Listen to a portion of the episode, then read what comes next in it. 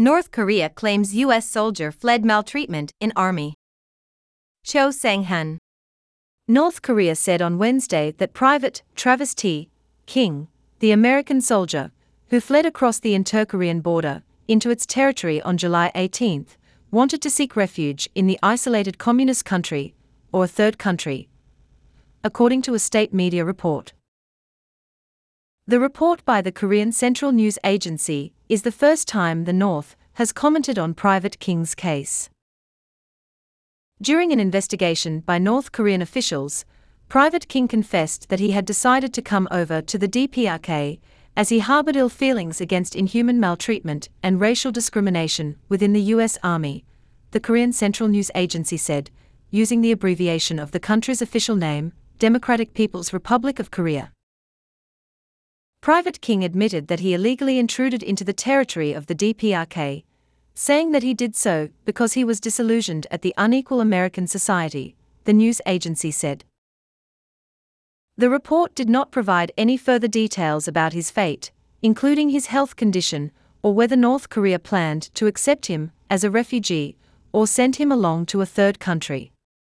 North Korea said that its investigation was continuing indicating that it had yet to decide on Private King's fate.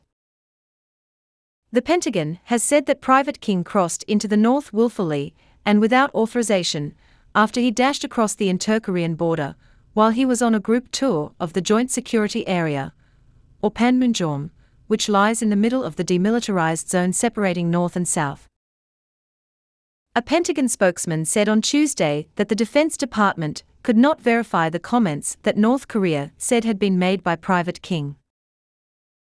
We remain focused on his safe return, said the spokesman, Lieutenant Colonel Martin J. Meiners.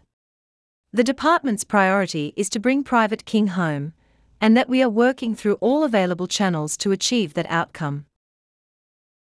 Until now, North Korea had kept mum on Private King's case. In the past, the North had accepted American soldiers who had deserted and arrived in the country as political defectors, allowing them to live there and even start a family. But civilian Americans accused of illegal entry were held in detention and sometimes released and expelled, or prosecuted and sentenced to hard labor. https colon double forward slash www.nytimes dot com forward slash two zero one zero forward slash zero four forward slash zero seven forward slash world forward slash Asia forward slash zero seven Korea dot html question mark search result position equal sign four. North Korea has used such American soldiers as propaganda tools against the United States. In the cases of some civilian Americans accused of illegal entry, it has used them as a bargaining chips in negotiations with Washington, with which it has no formal diplomatic ties. Private King, 23, had been assigned to South Korea as a member of the 1st Brigade Combat Team, 1st Armored Division. After he was released in July from a South Korean detention center, where he had spent time on assault charges, he was escorted by U.S. military personnel to Incheon International Airport outside Seoul on July 17 to board a plane bound to the United States, where he was expected to face additional disciplinary action. He never boarded the plane. Instead, he took a tour bus to Panmunjom the next day.